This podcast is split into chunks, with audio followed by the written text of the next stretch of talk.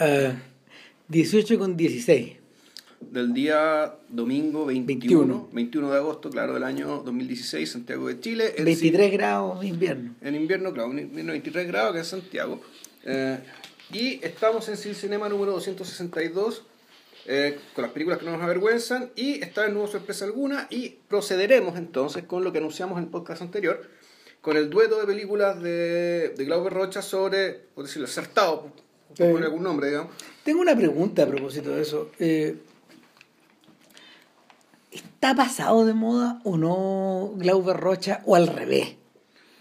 ¿Sabéis por qué lo pregunto? Porque cuando uno mira estas películas, también me acordaba de que alguna vez comentamos eh, La hora de los hornos. Ya. Y, también, y no me acuerdo si nos hicimos la misma pregunta, pero, pero en el fondo era tingente, ¿cachai? Y tenía que ver con esta idea de que, de que hay cierto lenguaje, hay cierto lenguaje mm, eh, de límite en los años 60 que no ha vuelto a ser que no ha vuelto que no que, o sea, que, que, en algún momento no que en algún momento se abandonó por completo se dio por superado pero que a veces regresa. O sea yo creo de partida está la pregunta de si es que realmente fue artísticamente superado, cuánto tuvo que ver el hecho de que todos los países al poco tiempo eran en dictadura, y por lo tanto estos cineastas que hacían estas cosas, tuvieron que... Ingeniárselas como podían, como pudieran hacer cosas. fuera de sus países o filmando ya otras cosas, ¿cachai? Eh, Porque lo que, lo que uno observa, lo que uno observa en Glauber Rocha es una evolución súper rara. Mira, de lo poco que yo entiendo, de lo poco que yo entiendo de cine eh, brasileño, una de las cosas interesantes que estos gallos llegaron a desarrollar en paralelo a en paralelo al ¿cómo se llama? a la industria argentina y a la industria mexicana del cine era su propia versión de era su propia versión de la dramedia que en el fondo es lo que ellos denominaban porno chanchada. Ese es el género. Y la chanchada eh, esencialmente es una es una mezcla de un montón de géneros y de emociones. Hay cosas, hay, hay, elementos, hay elementos de tragedia, hay elementos de mm, hay elementos de comedia. Está un poco todo mezclado. ¿Tenía acción también? Sí, también. Sí, porque las teleseries brasileñas son eso. Es que a eso voy. ¿Cachai? Que en el, el momento en que, el momento en que la, el formato de la teleserie brasileña se crea no es ahora no es en los 80, ni fue en los 60, ni, en los 70, ni en los 60, existía de antes esta weá. Y, e, y es evidente que algunos de estos elementos se colaron en la vida de todos estos tipos.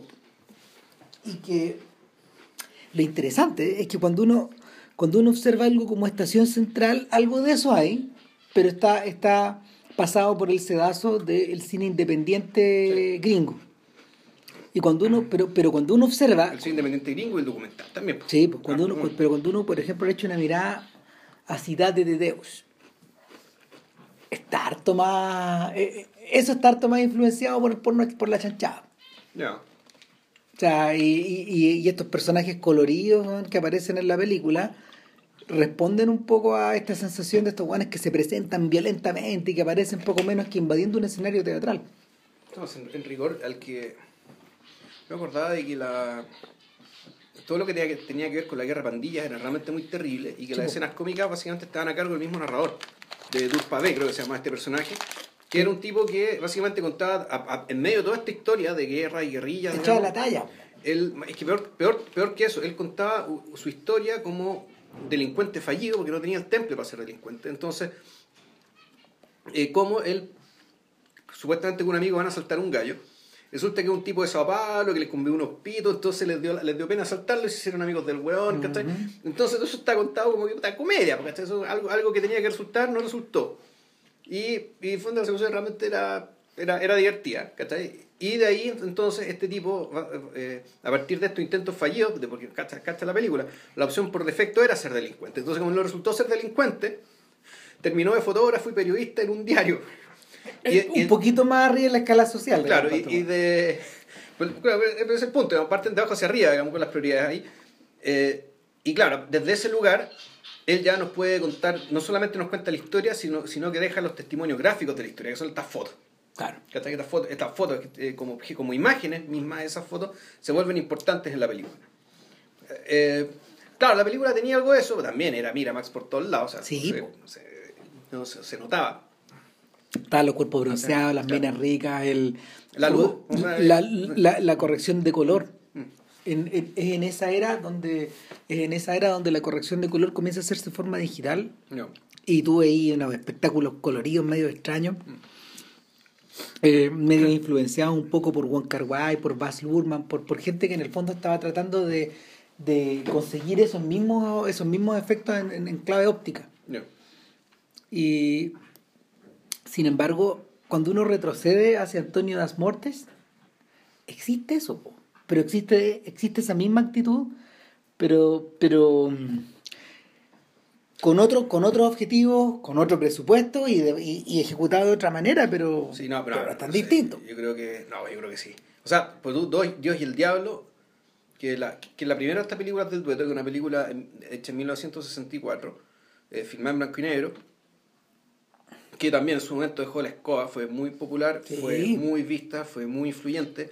Llegó, llegó al Festival de Cannes, no lo ganó, eh, y sin embargo, cuatro años después, cuando, el, cuando Glauber Rocha hace... cuando vuelve con Antonio das Mortes. das Mortes, que está todo el tema, el nombre internacional de la película, Antonio das Mortes, pero para Brasil, en Brasil todo el mundo la película la conoce como El Dragado, el dragado, dragón de Maldad.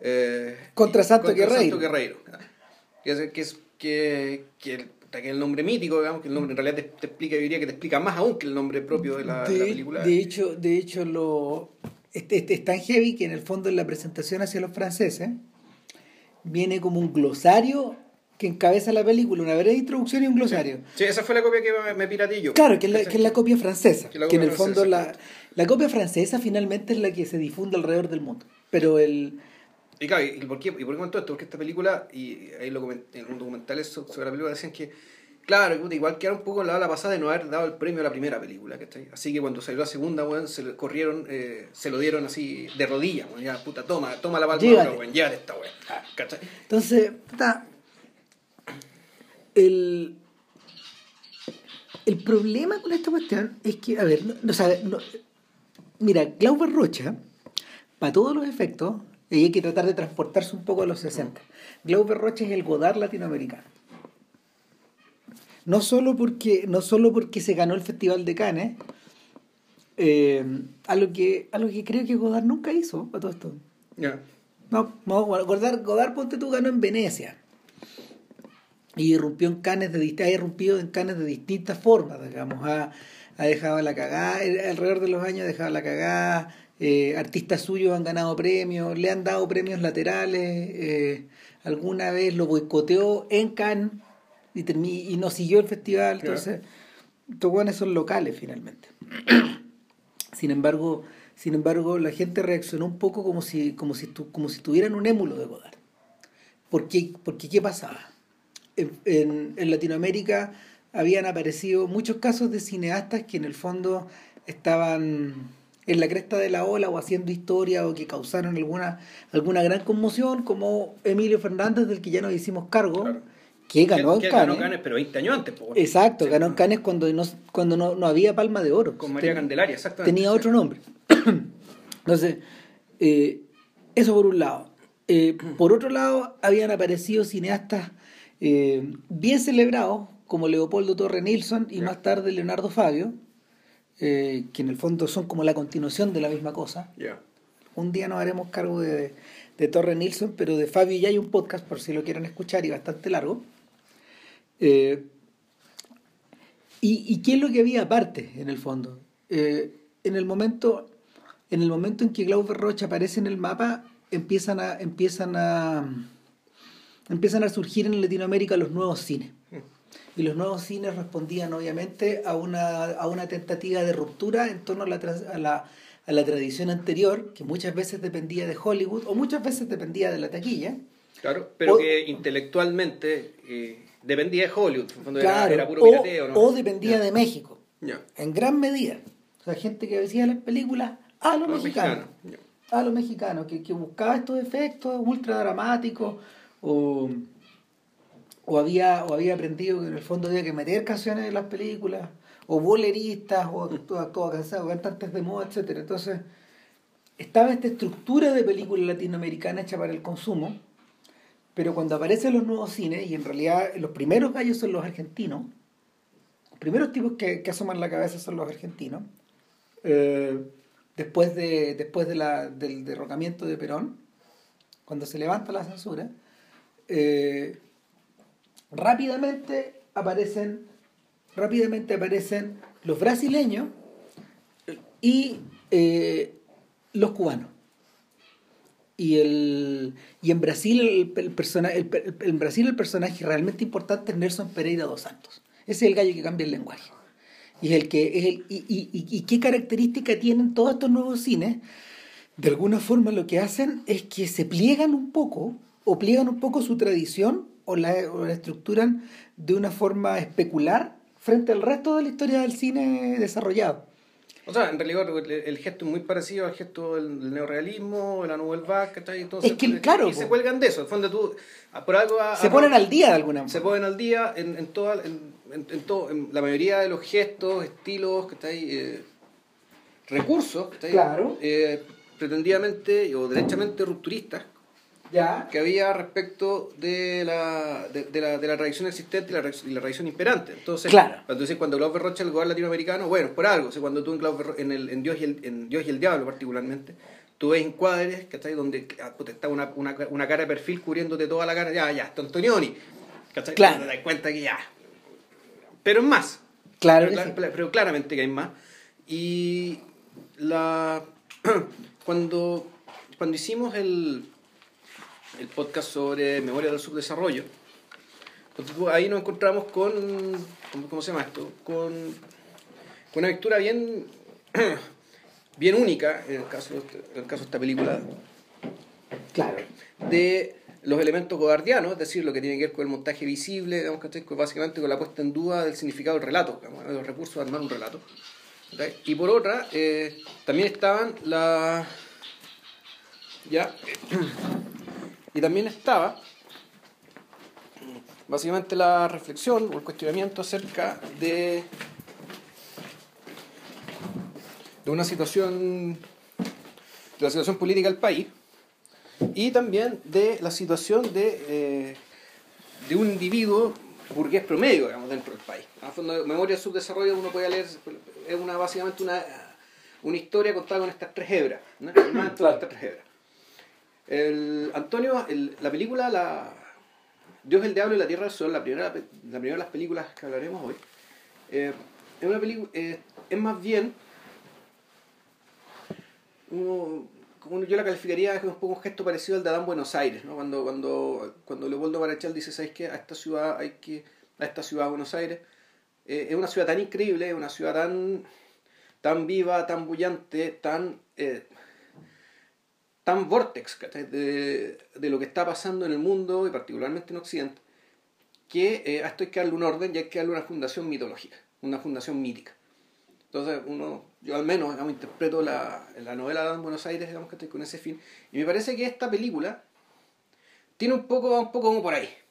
En el fondo, esta película lo, lo que hace es eh, hacer cine militante, muy militante, y que escapa de la obviedad de la militancia, básicamente anclándola en una historia mítica. Convirtiéndola en. Eh, convirtiendo la, el, verdadero problema de Brasil en una historia una historia mitológica con dioses, con demonios, con, pero precisamente para después salirse de eso. O para tratar de salirse de eso, para decir que hay que salirse de ese esquema mental. Es decir, el, esta película tiene, tiene, tiene un poco este el gesto del, del que escribe y después se borra. Digamos, escribe con una mano y borra con el otro. Porque te, te presenta eh, te presenta la historia de un hombre pobre con una mujer pobre que tiene enemigos un rico, al rico al cual, al cual matan. Puro melodrama. Puro melodrama, claro. Eh, y escapando digamos, de las represalias de su crimen, que incluso le matan a la madre de, de, este, de este sujeto pobre, Manuel, Manuel y Rosa se llama esta pareja, este matrimonio. Eh, se encuentran con un, con un santo. es decir, con un más bien con una especie de profeta medio enloquecido, que uno podría decir, ya, este es un profeta, un hombre de fe verdadero, un chanta absoluto, es un, tipo de personaje y con un tipo de feligresía que es más o menos parecido a lo que vimos en la película esta la de los colombianos. pero claro, aquí la cosa todavía tiene cierta salud. El, santo este, es una persona que más, que más menos tiene fe, que no es un, no, es un demente absoluto como, como, el otro personaje, pero te das cuenta que es un personaje que no es muy interesante, en rigor. Más que un personaje es una presencia. Entonces, una, una, crítica que uno podría hacer a, esta, a esta a Dios y el Diablo en la Tierra del Sol y a esta, a esta forma mítica de, de, de hacerse cargo de, del problema de la desigualdad, de la pobreza y los sin tierra en Brasil, que es un problema que sigue hasta ahora, es que con el, tiempo te das dando cuenta que los personajes son, son eso, son, o sea, son menos que personajes, son, son como tótems que hablan. Tampoco son los modelos bresonianos, sino que son cosas todavía más estatuarias que eso. Y hay, y hay muy pocos personajes dentro de la película, al menos dos, creo que cuento yo en la primera película, que, uno, que, que se escapan de ese, de ese corsé, que, que, que, se escapan de esas limitaciones. Mira, eh, la fórmula, o sea, a ver, la fórmula para trabajar de esa manera, en realidad no la, vi, no la, no la inventó Rocha. No, claro. Y seguramente eh, la salpicoteó de un montón de cosas que había visto antes una de ellas es Tabú, de, de Murnau. Y, y, de hecho Barravento, la primera película que, que Rocha filma, y es que es una historia de, en el fondo de una Dan y una Eva que viven en una playa adénica y que se produce una suerte de pecado original en la película. Y eso también en Bahía. Claro, y claro, sobre todo, esa probablemente es su película más vallana, en términos como de, de geografía, porque podéis reconocer los lugares y todo, pero eh, en, en, esa historia de Dani y Eva, donde este gallo en el fondo eh, se planta del lado de los poetas del cine, por decirlo de alguna forma, o, por los, o por los tipos que estaban trabajando sobre la base de sobre la base de materiales de materiales que se rehacen. Apoyado o afirmado digamos en, en, en cómo se llama en construcciones que ya estaban hechas. Y por lo mismo, por lo mismo, fíjate, a mí me queda la sensación, sobre todo cuando uno ve a Antonio das Mortes, que, que la función de, de, esas dos películas, aunque las dos películas parece que contar la misma historia, pero son radicalmente opuestas. No, no, es que supuestamente una es la continuación de la otra. En principio, sí, pero, pero, uno vuelve en el fondo, no sé. pero lo que, me, lo que me ocurre es que casi son autosacramentales. Eh, o eh, hay una escena de Antonio de las Mortes, de hecho, que, está, que transcurre en la plaza del pueblo, en la plaza del pueblo, donde están la gente, los coros cantando. Eh, los beatos. exactamente, los beatos están cantando. Y, y tú ves a estos dos personajes, ve a, ves a Antonio das Mortes, que representa de alguna forma la fuerza de la reacción, pero es más complejo que eso. Pero, pero dejémoslo mientras tanto ahí, que representa en el fondo que representa en el fondo al San Jorge que mata al dragón. Perdón, pero representa al dragón que tiene que matar San Jorge. Ya vamos también a explicar por qué San Jorge. Eh, y por otro lado tienes, tienes, al, tienes al, al cangaceiro, que no sé, no me acuerdo si es Limao o Corisco, pero, pero es uno de esos dos. No, no, no. En, en, la, Antonio das Mortes. En Antonio das Mortes no, es un... Lo que pasa es que ahí lo, interesante, a ver, ¿qué pasa? La, la primera película, eh, Dios el Diablo, la Tierra del Sol, transcurre el tiempo mítico de, el, tiempo mítico de los, de los cangaceiros que supuestamente terminó en la década de los 40. El 38-40, donde ahí mataron supuestamente el último gran líder de, de, de, los cangaceiros, que era precisamente Corisco. La primera película moderna brasileña, a todo esto se llama O Cangaceiro. Ya. Y él y cuenta justamente esta historia. Claro, y el, esto el, a ver, situémonos bien, esto transcurre en la parte, en el estado de Bahía, pero la parte que no está en el mar, sino lo que, lo que está hacia adentro. La traducción al inglés, fíjate, de ese terreno, le, le, le, llaman las backlands. ¿Qué eh, son backlands? La, backlands. Ah, backlands. Backlands, sí, son como que están detrás del, las que están detrás de la playa, las que, que están para adentro. y que en, en, portugués, en Brasil, le llaman el sertao. ¿cachai? Sertao quiere decir desierto. Sí. Y en, en esta zona, el sertao particularmente, había un latifundio eh, muy extendido, digamos, que tenía un montón de gente sin tierra, muriéndose de hambre. Entonces, los cangaseiros eran básicamente bandidos. Una cangasa es, un, es una banda. Entonces, eran, eran forajidos que... Eh, que le roban vacas o le, o le quitan tierra o peleaban contra, el, contra los, grandes terratenientes contra el Estado, que naturalmente, como siempre, estaba digamos, de parte de los terratenientes. Entonces, esta, eh, esto fue una revisión que duró hartas décadas. Y supuestamente, claro, terminó en, en 1940, 1938-40, cuando matan a Lampiao, que era, el, el, era como el gran líder, el, el, más, más icónico, probablemente por su, por su gesta y por su, por su intelecto y su discípulo Corisco, que tenía la particularidad de ser rubio. Y Corisco también, un tipo absolutamente demente, era tan malo que le decían el diablo desertado. Entonces, la, la, primera película, Dios, el diablo de la tierra del sol, cuenta esta historia, pero por, la, por el lado lateral, es decir, por el lado de estos dos campesinos pobres que primero se encuentran con este santo. Son este Adán y esta Eva. Eh, son este Adán y esta Eva, exactamente. Que, que tienen que escapar de su pobreza, pero ellos no vienen al paraíso, ellos ya vivían, eh, una vida de mierda. El problema es que por el hecho de, que, este, de que este tipo mata al, al, al coronel del terrateniente, ya la cosa se vuelve naturalmente todavía peor. Y en la desesperación caen, con, eh, se encuentran con este, con este santo. Y, y, ahí uno empieza a decir que, bueno, esta Dani y esta Eva, la gracia de Dani y Eva es que eh, no tengan la misma trayectoria. Que su mente, sus ideas y sus emociones no vayan de la mano. La gracia es precisamente esa, la gracia para la historia. Es que estén separados, es que no sean uno. Digo que sean dos. Entonces, el,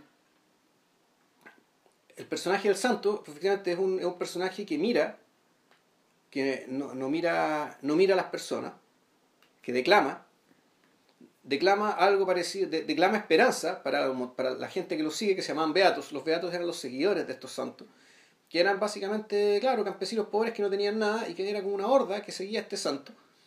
Eh, y entonces la, la película que empieza como una que, empieza como un, drama medio neorrealista, medio documental sobre la pobreza en que se vive, deviene película de acción muy, muy, muy, muy prontamente con esta secuencia, con asesinato, persecución, y termina, eh, perdón, y cuando estos personajes se encuentran con la se encuentran con el santo, ya la película se vuelve poco menos que, no sé, o sea, es, un, poco, como las películas de, de Antonioni a quien citamos, donde, donde hay mucha espera, mucha declamación, mucho estar eh, parado de pie, eh, perdón, mm. eh, de pie, mirando, esperando, escuchando, cantando, rezando. Es que ahí es donde la película se transforma. Yo creo que esa es la, yo creo que ese, en último término para la historia del cine, esa es la gracia de Glauber Rocha, que, que encontró una forma de, de poder ilustrar esta suerte de teatro popular que tú veías, que tú puedes ver todavía en las calles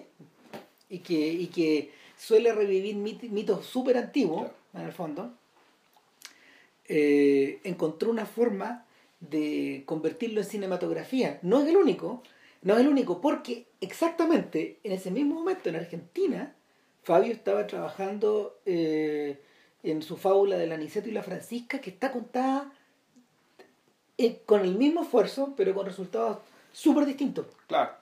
Claro, que en el fondo la historia de Insecto Francisca antes que nada una historia urbana. Claro. eso ya, eso ya te cambia todo, te, cambia todo el asunto. Sin embargo. Y bueno, y, la otra particularidad que tiene lo de lo de Rocha, y que en la Francisca también lo tenía, era el correlato musical. Era en el fondo esto que te estaban contando, que, que, todo esto en el fondo es una canción.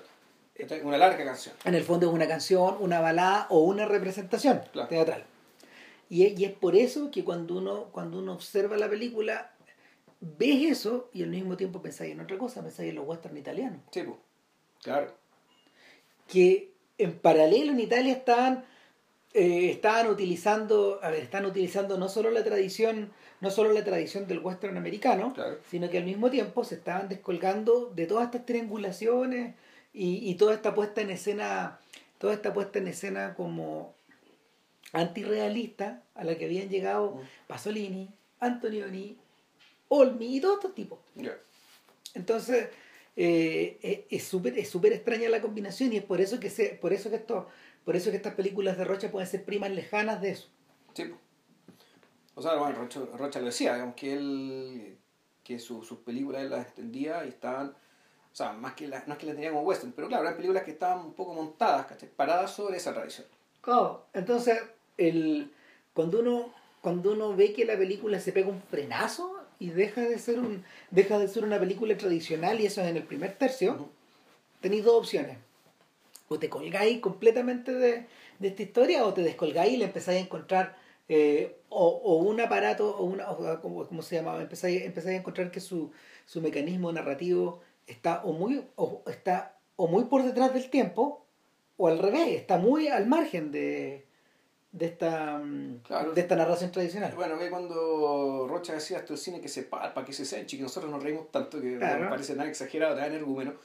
Eh, porque efectivamente el tipo era un energúmeno. Más allá de que el tipo efectivamente era, brillante, era un genio, era de, un intelecto, de una capacidad. Pero, pero físicamente se parecía a un nivel hungo, tenía, tenía unos rasgos extremos y él, él lo fomentaba esa weá. O sea, era un tipo, un tipo moreno, una, una, chasca revuelta barriga con su camiseta, con su, una, una, especie de casaca verde como de soldado guerrillero. Claro, y siempre medio abierta, eh, siempre sin afeitar y en el mm. fondo de alguna forma eh, él lo sabía, su apariencia era chocante. Su apariencia, y en los 80 fue peor todavía. Entonces su apariencia era extremadamente chocante. En el fondo él, él quería impresionarte desde, desde la entrada. O sea, bueno, y él, él, él eh, es como, lo que pasa es que en el fondo... Pero el fondo, con el cine que se va, porque es que me fui la idea. La idea era que eh, efectivamente la, la, película descansa sobre esa sensorialidad. Eh. Es una sensorialidad que te baja la guardia. De modo que lo que te viene lo que te viene son oleadas, ¿cachai? Oleadas de estímulos, ¿cachai? De modo que la historia... Eh, de repente se pierde un poco. Es que... Eh, Queda flotando. Tú la, claro, tú la construyes sobre la base de, sobre la base de emociones e impresiones, ¿cachai? Más que estar... la, idea es que en realidad tú no pienses mucho. ¿cachai? En cómo está, está siendo hecha esta historia. Que, la idea es que tú básicamente entiendas, ¿cachai? ¿Qué son estos personajes? ¿Qué, eh, ¿Por qué están en situaciones? Yo creo que esto es más bien brechtiano que, que, es, es, pariente, pues tiene una operación así. que, piensen, en esto y, y, y, yo creo que la cuestión funciona en la medida de que en algún momento, cuando aparece Antonio das Mortes, y no la película, sino el personaje, la primera película, eh, como una fuerza de reacción, pero tú te das cuenta que es el único personaje que, eh, que por decirlo de alguna manera, tiene conciencia. O mejor dicho, tiene una conciencia activa. Una conciencia que una conciencia, una lucidez respecto de su propio lugar en el mundo, respecto de lo que pasa, lo que pasa en el entorno. El, resto es básicamente es pura, es pura desesperación o enajenación. O tótems. Claro. Eh, o sea, que los tótems son gente desesperada. Al fondo de lo que habla es la desesperación en la que habla a través de ellos. Y en el caso del santo... Eh, ese, ese, personaje es distinto. Es una, pero una enajenación eh, terminal, porque es un personaje que tiene la mira perdida y un, y un personaje que, que, es capaz de hacer cosas realmente atroces y que Precisamente por eso te muestran, te muestran la escena cuando él sacrifica un niño. Si ustedes se acuerdan de, eh, de cuando comentamos cuando comentamos en el, podcast acerca del abrazo de la serpiente, hablamos de que la figura de estos redentores en Brasil y en el Amazonas, irradiando hacia los distintos países que tenían frontera con el Amazonas, era persistente. Una y otra vez y otra vez aparecían estos cristos. Eh, el personaje que es consular en, en, en, la historia de Brasil es el consejero. Sí. Y el consejero, el consejero, en el fondo, este personaje que eh, amasa un ejército de miles de civiles, de, de, de, decenas de miles de civiles, con miles de, eh, con miles de combatientes. De hecho, lo que, de hecho, lo que hizo el consejero en la guerra de Canudo que es una cosa que en el fondo él no, de alguna manera él no fomentó, pero sí se produjo, es que eh, gatilló la súbita fe en muchos cangaseiros. En cientos de cangaseiros que lo empezaron a seguir y se transformaron en sus tenientes, en sus lugartenientes y en sus generales. Ellos se transformaron en el corazón del ejército y ellos derrotaron ellos derrotaron a cuatro, de a cuatro ejércitos que envió el, que, envió el gobierno. Entonces, e, esto que está también contado y, contado también con un pulso mítico por Vargas Llosa en La Guerra del Fin del Mundo, gran novela, leerla.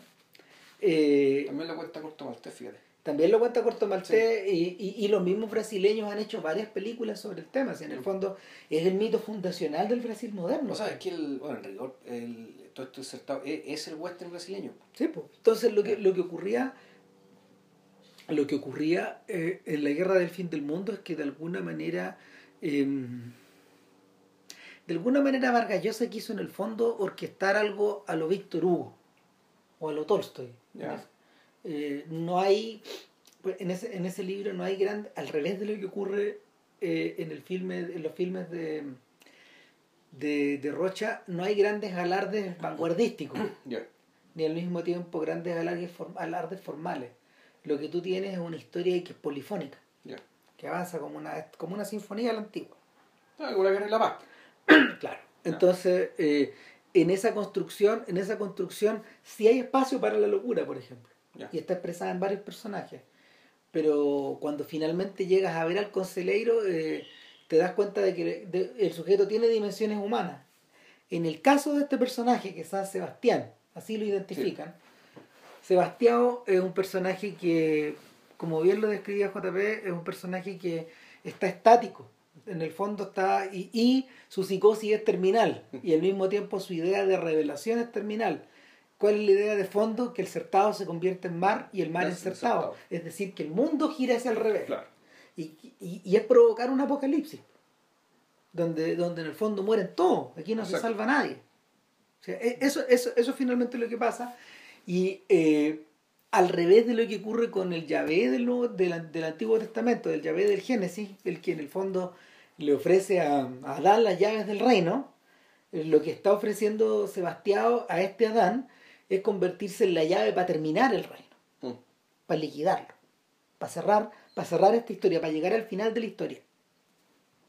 Eh, entonces, en, el, segundo tercio de la película, lo que ocurre, lo que ocurre es que eh, ese paroxismo que está expresado de una manera muy económica, ¿qué es lo que utiliza, qué es lo que utiliza Rocha, por ejemplo? Rocha utiliza eh, un pequeño camino, un pequeño camino empedrado a través de distintos lomas, llegando hasta, hasta una montaña más o menos grande. Es, como una muralla, es como una muralla china en brasileña, brasileña en, en, en, miniatura. Es un largo y sinuoso camino. Que tiene el nombre del Monte Santo. Claro.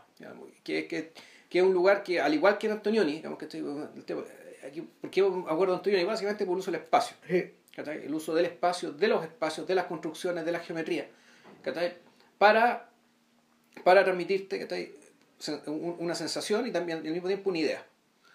Entonces, en este lugar se, eh, en este lugar se produce esta revelación y la antirrevelación y la contrarrevelación, digamos que eh, donde vemos este, eh, este camino sinuoso que está por las montañas pero no lleva a ninguna parte. No, y, es básicamente lo que eso te refrenda el, San, el Sebastián con, con, un discurso, con este discurso que realmente tampoco lleva a ninguna parte. Y es circular es circular y tautológico. Claro, entonces el, en, algún momento los personajes tienen que salir de ahí, en paralelo con en que salen de ahí de una manera bien dramática que no voy a contar. Para que esta película está, se puede ver, hasta está en, la, pueden bajar. Eh, la copia, la copia de YouTube está bastante buena. Y entonces, a, partir, eh, ya en paralelo está empezando a aparecer el personaje de Antonio Das Mortes. Claro, y aparece, aparece, aparece, fíjate que como en los westerns, mm tal como los westerns de Peckinpah, eh, sobre sí, como ese mismo, ese mismo estilo, en el fondo hay un terrateniente que contrata un sujeto a lo Pat Garrett, que en el fondo proviene de ese mismo ambiente, eh, es un cazador, probablemente alguna vez fue un cangaceiro, no sabemos, la película no, lo explica en el fondo. Pero sí te dicen varias veces que él comparte el universo moral con los cangaceiros. Entonces los cangaceiros eh, no lo tratan, es que es curioso, porque los, los cangaceiros lo sienten como alguien propio, pero al mismo tiempo no lo sienten como un traidor, ni lo tratan como un traidor, sino que es como, ahora esto queda más evidente en la segunda película. Sí. Eh, pero claro, este personaje tiene la presencia como de Bud Spencer. O sea, si tú al actor Mauricio Díaz, creo que se llama, un gigantesco, eh, muy alto en medio, son un metro noventa, dos metros, con, un metro y medio de hombros, un gigante, un oso.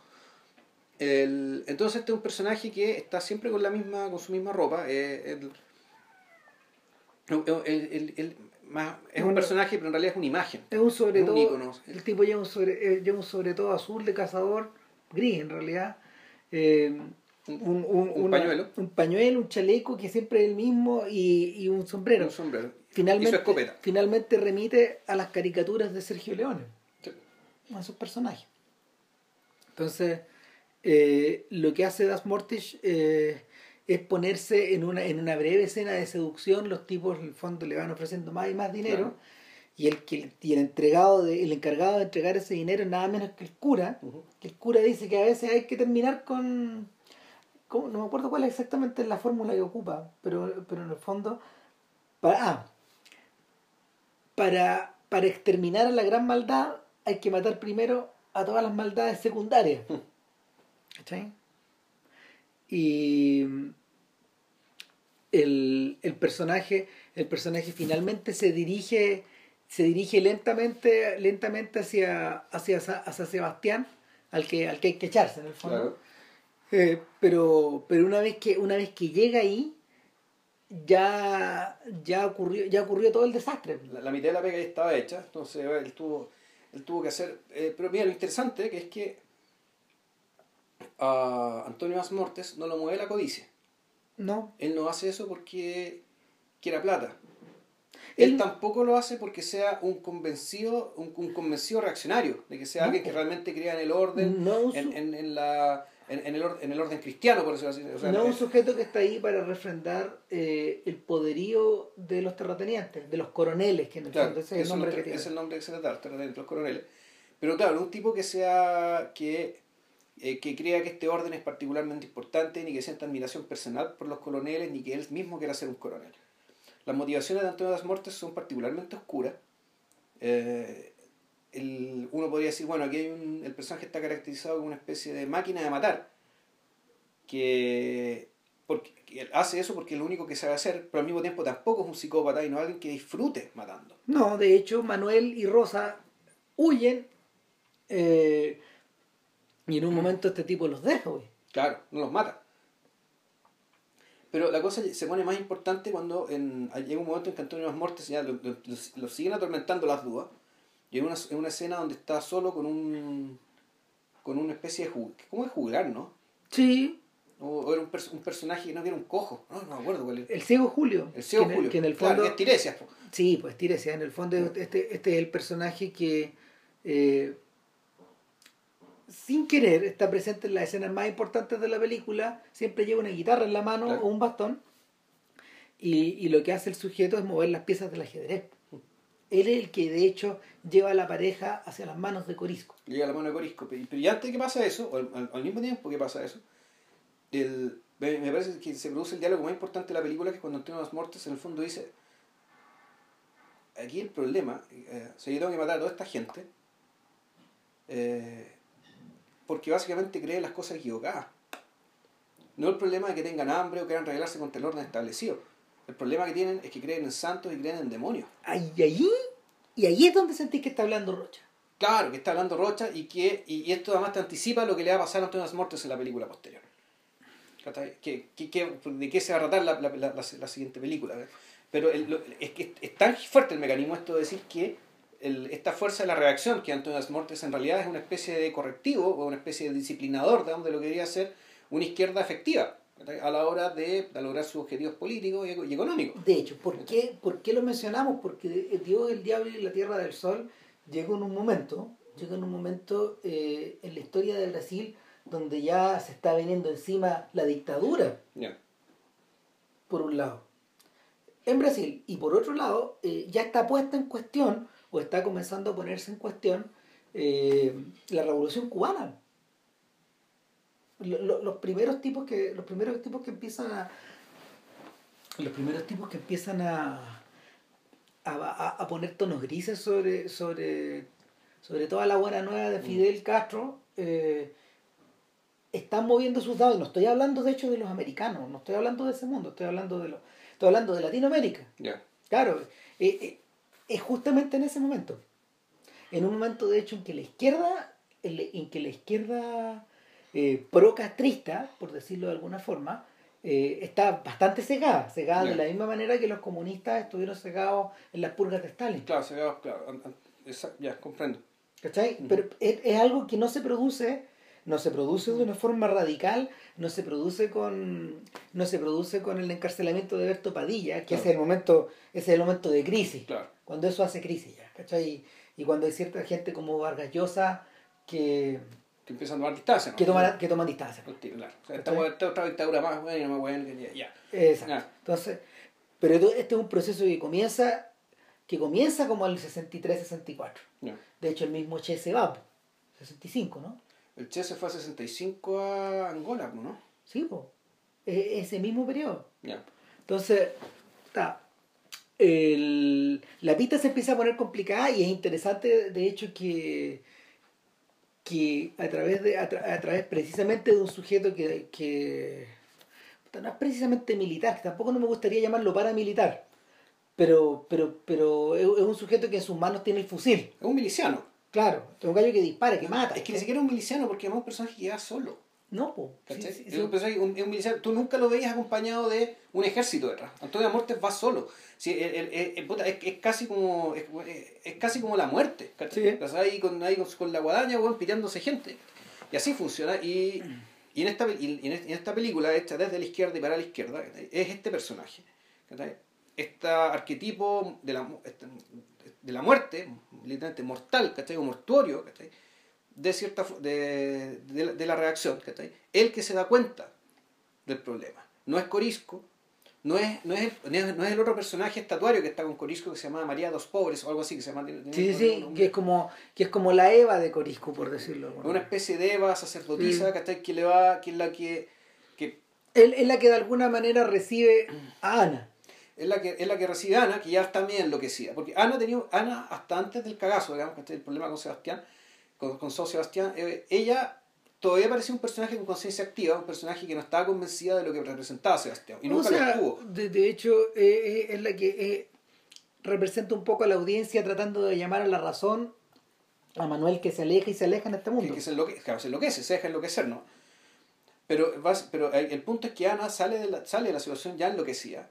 Y cuando es recibida por, eh, cuando, cuando esta pareja es recibida, digamos, en este nuevo paraíso, por decirlo de alguna manera, ahora por Corisco y por esta María dos Pobres, que no me acuerdo si se llama María o no, no me acuerdo, pero pongámosle ese nombre, eh, ella ya es un personaje que también ya nos, ya nos, ya nos abandonó. También ya es un personaje que, de, que, que perdió, que perdió, que perdió su conciencia prácticamente. En realidad ya es un personaje básicamente movido por algo que está que escapa, que escapa ella misma. Corisco, en cambio, Corisco tiene un poco, eh, tiene también esa característica, y este otro personaje, este, el personaje femenino también el complemento, es decir, que la, lo que te presenta Rocha siempre es que por una parte está la acción y están las palabras. Tienen que ir juntas. No necesariamente en un mismo personaje, pero sí en una misma unidad, en una misma banda, en un mismo grupo. Y eso se va a repetir también en la, en la, en la, segunda película. Entonces lo que la, película la película ya en el tercer tercio, que es cuando Manuel y Rosa entran, en, entran a la banda de Corisco. La banda de Corisco ya está en un estado terminal. En el fondo es, un, es, un, es una especie de pataleta, una última pataleta de abogado tan desesperada y tan sin sentido y sin, y sin fin, sin salida, como la pertenencia al, al, grupo de beatos de, de, Sebastián. Está como el Billy de Kid de Peckinpah en el fondo.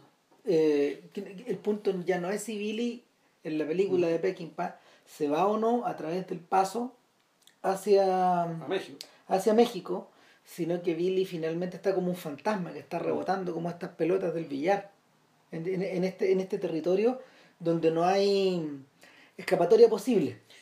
Claro, no hay, no hay, escapatoria, donde el y donde uno también mete la sospecha, De que básicamente aquí la historia te superó.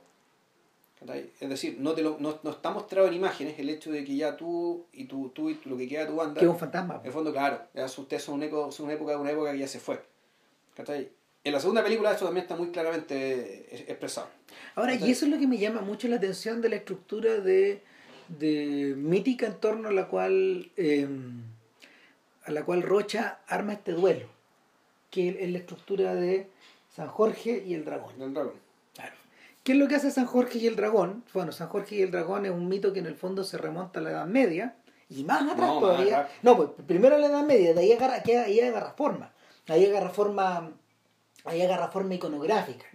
Y vemos una y otra vez a este personaje que está arriba de un caballo, con una lanza, matando un dragón, matando un dragón que está frecuentemente en el rincón eh, inferior derecho del cuadro. Y al mismo tiempo... Ahora, nunca he leído esa historia, ¿de dónde viene? ¿Por qué, de, qué, ¿Dónde transcurre? ¿Por qué termina, se termina convirtiéndose en el santo patrón de Inglaterra, San Jorge? yo creo, yo la cruz de San Jorge, bueno, a, mí me, a mí me da la sensación de que, de que el origen de eso debe ser galo, debe ser francés. Ya. Y ahora, el, el punto es que en, el, en, la interpretación mítica de Rocha, el San Jorge siempre es corisco. O sea, y, el, y, el, dragón. Más que corisco, es el cangaceiro. Es el cangaceiro. O sea, lampeado, conceleiro, ¿cachai? Corisco o, lo, o los que vinieron después esos son San Jorge y el gran dragado de la maldad, ¿cachai? son los coroneles y el latifundio. el fondo, es la institución del latifundio, amparada por el Estado, ¿cachai? Que es la que mantiene a la gente muerta hambre. ¿ya? Ese es el dragón de la maldad. El dragado de la maldad, como, decía en portugués. Y para estos efectos, el dragón siempre derrota a San Jorge en la vida real, pero en el mito siempre es al revés. Claro. Siempre es al revés. Entonces yo creo que tiene que ver con esta con esta suerte de estructura circular de la que no te puedes escapar. Si finalmente pareciera que ese es el problema. De, que el de que desde la fundación del Brasil, esta fundación imperial del Brasil, esta, esta suerte de círculo en torno a este círculo de explotación, no hay que olvidar que Rocha era un convencido marxista. O sea, su, su, su, dialéctica proviene de ahí. Eh, esta idea, de la, esta idea del, explotador y el explotado, eh, tanto, en términos, tanto en términos monetarios como culturales y finalmente, finalmente humanos, siempre se repite. Ya, no vamos a contar el final de. No, contar no, es necesario, no es necesario porque, porque. Pero sí vamos a, vamos a decir la letra de la canción con que, con que cierra la película, Que, con, cuyo final es un final muy parecido al de los 400 golpes, o sea, claramente. Es los 400 Es los 400 golpes, ¿cachai? Pero. así, como, así como el niño solo era el 400 golpes, ¿cachai? Pero puta, en mala, ¿cachai? En, en terrible, ¿cachai? En, en, no, no, así en esteroides, ¿cachai? Sino que puta, en es que cómo era terrible lo contaban el niño solo que los 400 golpes, que es una historia ya bien triste, ¿cachai? En el fondo parece un cuento de hadas, bueno, que está al lado de lo que te contaban el niño solo. Sí. Era, bueno, era pavoroso. El, acá es, es, los 400 golpes, ¿cachai? Pero claro, eh, es la misma actitud de liberación, pero una liberación, ¿cachai? Que viene desde de, de, algo mucho peor, y hacia algo que no sabéis qué es, ¿cachai? Oh. Y que y cuya y que e, esa, esa trayectoria, digamos, esa trayectoria física de un cuerpo que corre, digamos, hacia el mar, en que el certado se convierte en mar y el mar se convierte en certado, cumpliendo de esa manera la profecía, la, profecía se cumple pero de una manera absolutamente torcida, la letra termina diciendo, bueno, hay que aprender que la tierra es del hombre, no es del Dios, ni del diablo. Es decir, aquello que Antonio Las Mortes ya sabía, es algo que el, público, el los sobrevivientes, los que queden, los manuales de este mundo, o los satanás de este mundo, porque hay un momento en que Satanás, perdón, a Manuel, le, cambia el nombre, le pone Satanás. Corisco, Corisco lo bautiza como Satanás y le pone un gorro de cangaceiro. Claro, y eso se convierte en cangaceiro. Eh, como hemos dicho antes en este podcast, el cambio de nombre implica cambio de misión en la Biblia. Entonces, claro, aquí, ¿qué, ¿qué, es lo que tenéis? Tenéis, estructuras, son estructuras, son estructuras narrativas, estructuras mitológicas, que es el fondo de las que no te puedes salir y la película te insta, y, y, está el ejercicio, la película te instala, ¿cachai? Te hace una, una, metáfora mítica de la situación política de Brasil, pero al mismo tiempo te dicen, ya, ahora que lo entendieron, sálganse de esto. Córtenla. Sálganse de esto. de hecho, la tierra de los hombres no es de Dios, no es del diablo. Es interesante porque eh, en ese sentido, en ese sentido, esta es una película que en el fondo de alguna manera mira hacia el golpe que derriba Perón. Y, y, se, y se anticipa al golpe que derriba Allende. ¿Sí? En cierta medida está puesta en medio. Y ahora, es, entre esos dos golpes, entre esos dos golpes tú podís contar la historia de estos cambios y la emergencia de la emergencia de estos cines. De hecho. Sí. ¿Cachai? Y está puesta, está puesta justo en medio. Claro, porque si mal no recuerdo, el golpe, eh, cuando cae Allende, ese fue el último país de Sudamérica que, que, que le quedaba democracia. Sí, o sea, cuando se, aquí se, se filmó eh, ¿Cómo se llama esta película de Costa Cabras? Estado, de sitio. se fue un estado de sitio que transcurría en Uruguay. Porque Chile era el único país donde se podía filmar una película así. Se podía filmar Estado de sitio. Claro. Entonces, eh, eh, y, en esa, eh, en ese sentido donde, donde la película realmente cobra, cobra un valor, cuando uno la examina, cuando uno la examina en retrospectiva, cobra un valor mucho más grande en relación a esa época. ¿Por qué lo explico? Porque cuando se estrena esta cuestión, en realidad la respuesta fue explosiva. En Chile acá quedó la cagada. entiendo que se exhibe esto en 1967 Sí, pero además esa película llegó al Festival de Viña. El 67. El 67, ya. En el, en el Festival del 67. De hecho, eh, Rocha vino. Ya. Vino con toda su parafernalia y dejó la cagada también. O sea, la película dejó la cagada y él dejó la cagada. Claro, porque, era un personaje extremadamente colorido. Entonces, eh, Rocha entiendo que no está presente en el Festival de Viña realmente importante. Conocido, 68. Que el de 69. El 69, perdón, ya. Que el del 69, donde ahí, por ejemplo, sí está Tomás Gutiérrez, etcétera. Ya. ah, ya. Dios el Diablo estuvo antes, ya. Eh, exacto, está Lucía, están las memorias del subdesarrollo, etcétera. Ya. No sé, no, no recuerdo la verdad, parece que sí está Antonio Das Mortes. Parece que sí se estrena. Se alcanzó a llegar. Claro, pero, pero en un escenario completamente radicalizado ya. Ya. Y y bueno, en el, lapso, en el lapso en que transcurre una película y otra, el panorama del cine latinoamericano cambió de pies a cabeza. Cuando Rocha estrena, cuando Rocha estrena eh, Dios, el Diablo y la Tierra del Sol, el 64, esto es antes que Fabio eh, del Gran Golpe con la crónica de un niño solo, el 65. Esto es antes de las emergencias de eh, el nuevo cine chileno. O sea, antes de Tres Tristes Tigres, creo que fue la, la, la, la, primera de las películas de las que se hizo, ¿no? exacto, esto es grande, esto es antes de las dos grandes películas cubanas. Ya. ¿Cachai? Eh, su desarrollo del 66, 68, 68. El 68, pero se filmó antes, hay porciones que se filmaron antes. Ah, claro.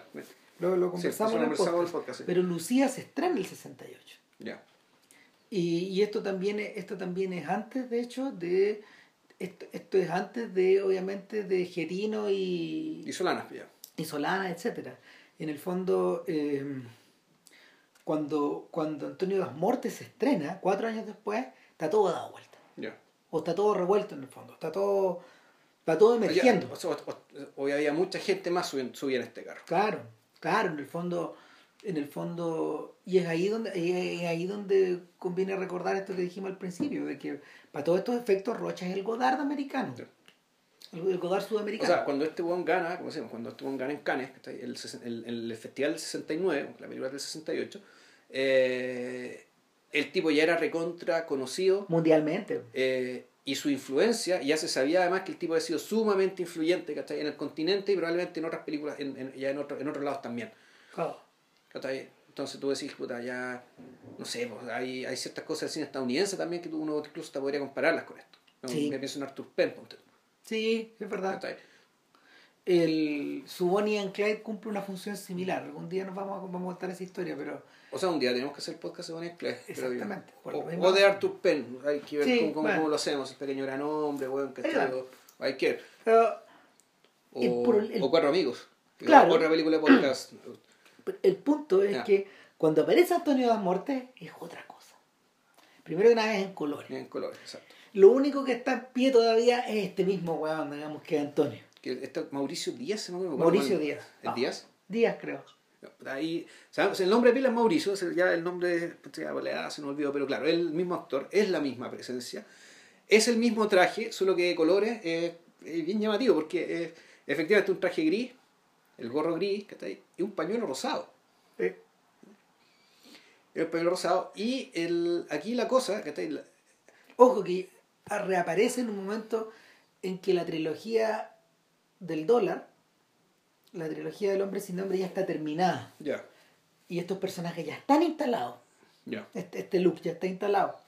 Ya, el del bueno, el malo y el feo, claro. Cliff. Y el look que él mismo representa, de hecho. Ya. O sea, eh, eh, para ese momento él ya es un arquetipo. Es un arquetipo cinematográfico. Ya no es una curiosidad. ¿no? Sí, y bueno, se convirtió en una celebridad mundial también en su tiempo. El, actor gracias al personaje. en la segunda película ya pasa algo interesante. El, de partida... Yo me acuerdo que no nos gustó cuando la vimos. que era media cansadora. Que es cansadora, po. Pero yo ahora la vi ayer y me pareció mucho menos cansadora. A mí me pareció más chora que la otra, incluso a rato. Em, sí, lo que pasa es que yo la primera vez que la vi quedé con mis dudas, que así que esta cuestión no, no, no, no, no, la vi, no la capté. Y ayer me quedó clarísimo de que iba la película, ¿cachai? Y, y, no, no es para nada, le, encontré, le vi hartas más virtudes que las que le vi la primera vez. Es que, ¿sabéis qué? Yo creo que, mira, nosotros... Probablemente la vimos una copia de mierda. No, no, no, estaba buena, estaba buena la copia, lo que ocurrió en esa época. Con el tema con subtitulado, porque hay cosas que realmente no entendí. Puede ser. Y que entendí ayer. es, que, pasa una cosa. Eh, harta agua pasaba bajo el puente. Nosotros vimos esto hace más de 10 años. Sí. Como 12 años. Una retrospectiva que hizo el cine de la Católica. Con Trajeron todo Rocha, salvo. Trajeron casi todo. Salvo las últimas películas. Salvo las últimas dos. O creo que Idade de, de la Tierra sí también estaba, no me acuerdo. Pero ponte tú la película de terror no está. Ya no sé, día gran cosa porque creo que es media mala, pero, pero el, el asunto es que harta agua ha pasado abajo el puente, hemos visto muchas más cosas, y, y, esta suerte de declamación, por ejemplo, que permanente que la película tiene, es algo que no he visto en otras ocasiones, entonces ya no resulta tan indigesto. Sí. Ni tan complicado. Pero al mismo tiempo tampoco resulta tan original. También puede pasar lo otro. Vamos a decir que yo cuando vi Dios el Diablo y la Tierra del Sol, antes que este ciclo. Tremendamente original, po. Y claro, la vimos y yo decía, bueno, no puedo creer esto. Sea, no, puedo creer que en 1900 se haya hecho algo como esto. Esto, es, esto es una patada en las pelotas, este menos estético. No se parece, claro, No se, a, a, a, los ojos de nosotros en esa época no se parecía a nada. A nada, Obviamente ahora uno dice, se parece a hartas cosas. Claro.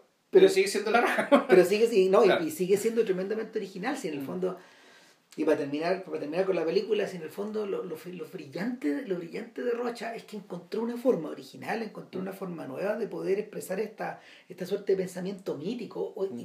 Le encontró el uso, le encontró el uso que eh, en los ensayos Octavio Paz le da a estas cosas.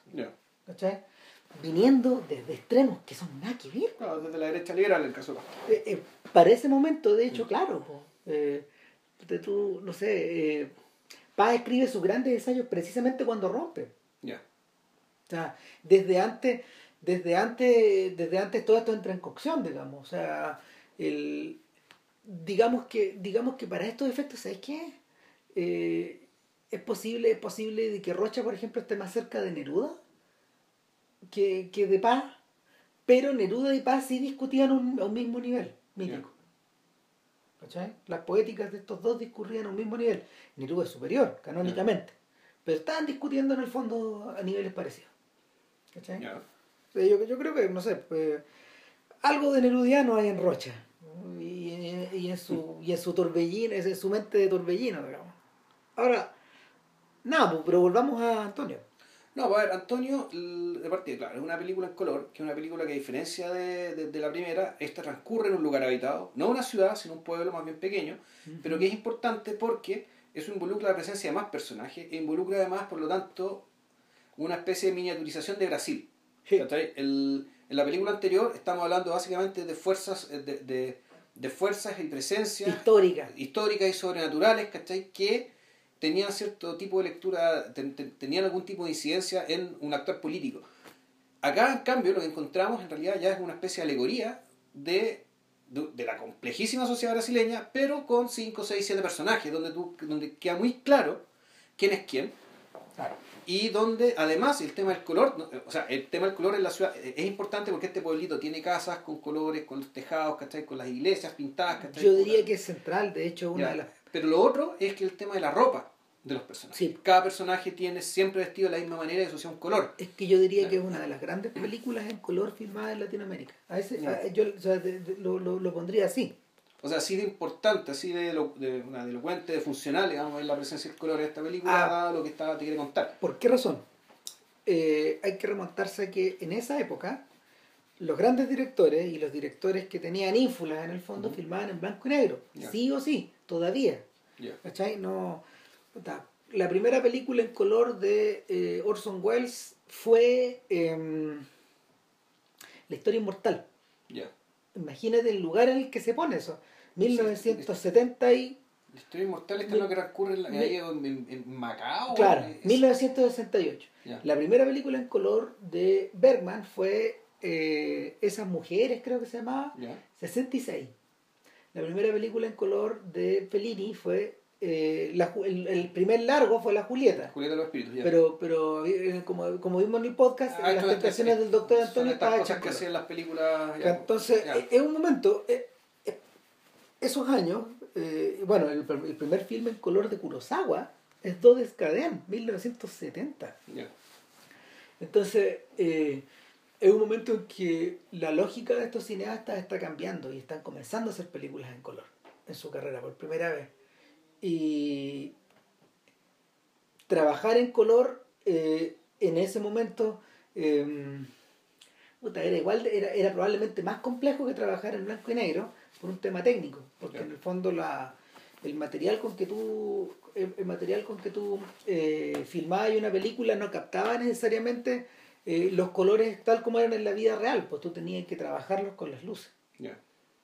Era difícil, incluso en algunos casos, eh, dependiendo de la marca del material que tú escogieras, te iba a salir determinados tonos, que los podías trabajar más o menos, más, peor o mejor, pero, pero o sea, escoger filmar en color era meterse en un cacho, pero al mismo tiempo eh, establecer, establecer al mismo tiempo una, ¿cómo se llama? Una suerte de, una suerte de em, afirmación de algo. Por la misma razón, no sé, pues nosotros nos demoramos en tener películas en color. Ruiz Film aquí no pasaba nada del año 70, 79. Creo 70. O 70. Eh, ya no basta con rezar desde el año 72. 72, sí. Ah, entonces, Caliche Sangriento también 70. del 70, 71, sí. Claro. Entonces, de esa época, bueno, aquí ayudemos a tu compadre, es del 69. Incluso para eso estamos atrasados, ¿cachai? Para, algo tan, para algo tan folclórico como eso. Entonces, nada. El color, volvamos a Antonio das Muertes y al color. El tema es que.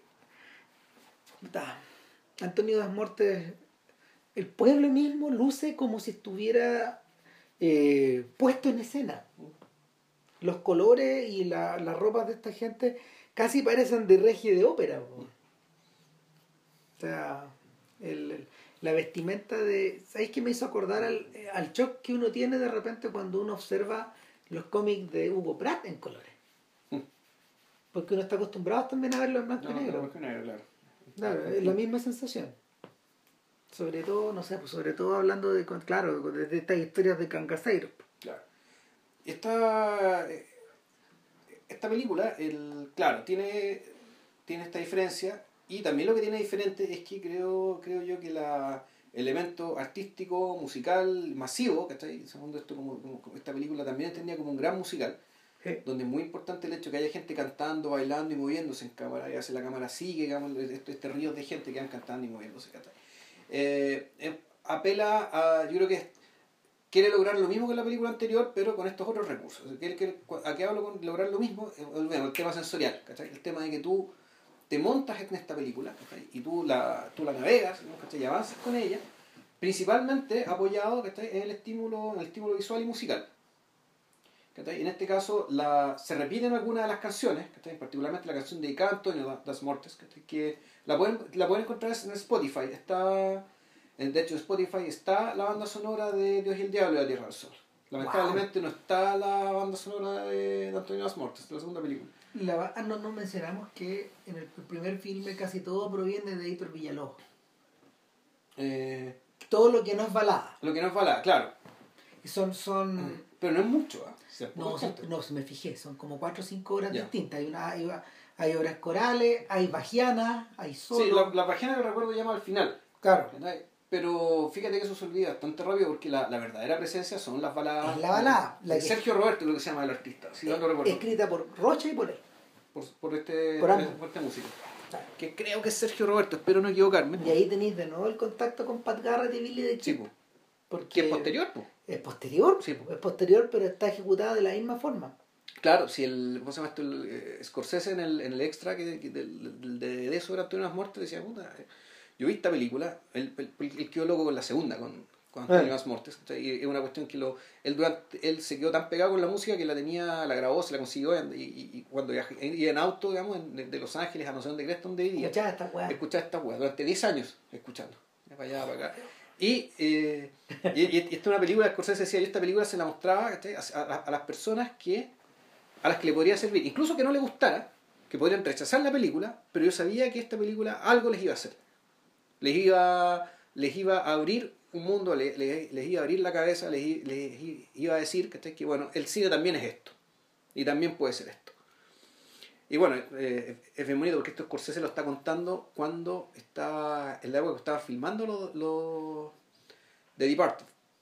Ya. Este testimonio de Scorsese hace 10 años. Pero el, el, reclamo es más o menos el mismo, es decir, la misma queja contra, contra el mainstream hollywoodense. Contra el sistema que lo está obligando a hacer esta weá. A, hacer weas como esa, y que al mismo tiempo, y que no, y, si lo dijera ahora estaría, estaría cortando las venas, pues, O sea, con, una, con, una, cartera llena de películas de superhéroes, Claro, son de, y por lo tanto, por eso ahí está el valor de películas como esta, ¿cachai? Para que Ya, lo de siempre. Bueno, el punto está que nos fuimos. La... Esta es una película en que el a diferencia, no, mejor no hay diferencia, aquí el elemento teatral también es importante en la medida que hay más personajes, y la medida que hay más personajes, la trama ya es un poco, por decirlo así, menos mítica, es decir, esto ya no es tanto un, un, drama de esquilo, porque si uno puede comparar Dios el diablo, la, la tierra del sol, es esquilo, es esquilo, así de, desnudo, así de, así es, no, no sé si sencillo, pero así de pétreo Claro. Y, así y también rígido. Así de rígido. Hieráticos, yo diría que es la palabra. Claro, hierático. Sí, esa es la palabra. Eh, por no decir solemne, eh. Los solemnes a esta altura tiene mala fama, y con buenas razones, con buenas razones. El, en cambio, esta película ya apela más al teatro, mm, el teatro de los conflictos dramáticos más convencionales. Es decir, tenemos a un, por una parte tenemos a, a un pueblo donde llega, llega en, en 1960, es una película que transcurre, y esto es bien interesante, una película que transcurre más o menos en el presente, en la década de los 60, y que llega una banda de, una banda de cangaseiros, liderado por un cangaseiro y por una santa. Sí. De nuevo, el, fusil y la palabra. De alguna forma, de alguna forma hay un, hay un gesto deliberado de. Hay un gesto deliberado de. Eh, ¿Cómo se llama? De asincronía con los tiempos. Como que curiosamente, ¿eh? no, es, no es la única película del periodo que, juega con estas cosas. Por ejemplo, hay una película de Kirk Douglas que se llama Lonely Are the Brave, que es famosa porque, porque muestra un instante donde el, el, héroe de la película, el artillero de la película, que es Douglas, cabalga por una carretera.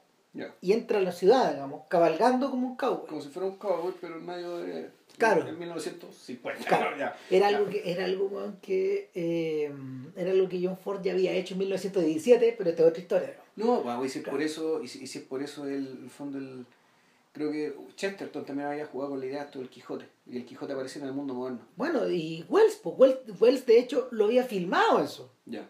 Wells lo había filmado tanto en Europa como en México. En distintas instancias de empezar su Quijote y de no terminarlo, Wells lo imagina directamente inserto en el mundo moderno. Claro, ahora, ¿y eso por qué? Porque el Quijote mismo era eso. O sea, la, premisa del Quijote era de un personaje que estaba 300 eh, años equivocado. Estaba, por 300, estaba corrido 300 años. Si es que no más. Tal vez más. Tal vez más porque, porque, porque el Quijote está hablando del 1250, 1300, por ahí. De, esas son las épocas de caballería a las que él se refiere. Cuando, se escribieron los libros, y, y un poco antes también, ¿eh? pero sí, son como el 1200, 1300 claro, pero, esto, pero esto está ocurriendo en 1610. Exactamente, después de la época en que ya Cervantes. Entonces, el, aquí, cómo se, aquí la forma en que se resuelve esto es bien extraña, porque esto sabemos que transcurre en el presente, sabemos que el dragado de Maldad, ¿cachai? En este caso es un terrateniente que ya está viejo y que está ciego. Sí.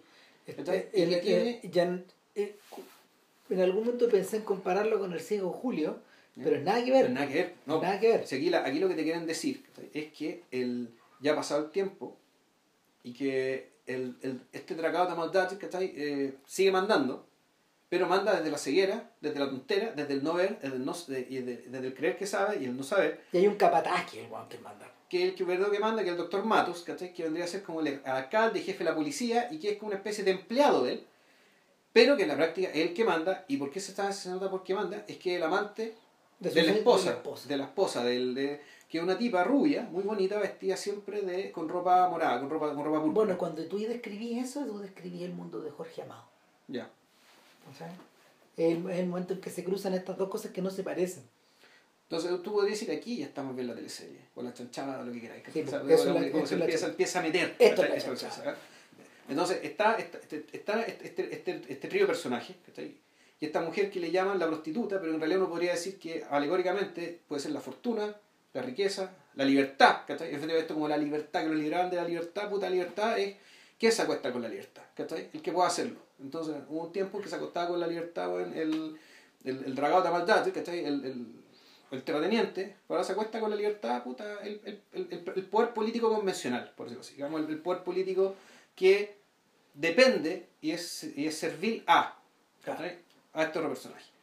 También está el profesor, que es el mismo actor, que se llama Otón Algo, no me acuerdo el apellido, que es el mismo actor que hacía Corisco en la primera película. Sí. Que es un personaje que está siempre vestido de negro. Es un personaje bien amargo. Eh, que es la Rocha, además. Tú con el tiempo, y puta, me, me, felicito de este descubrimiento, porque puta, efectivamente yo me di cuenta un poco por la pinta y un poco, un poco porque es la, es la única persona que en toda la película eh, menciona la palabra Brasil. Wow. En sus lamentaciones.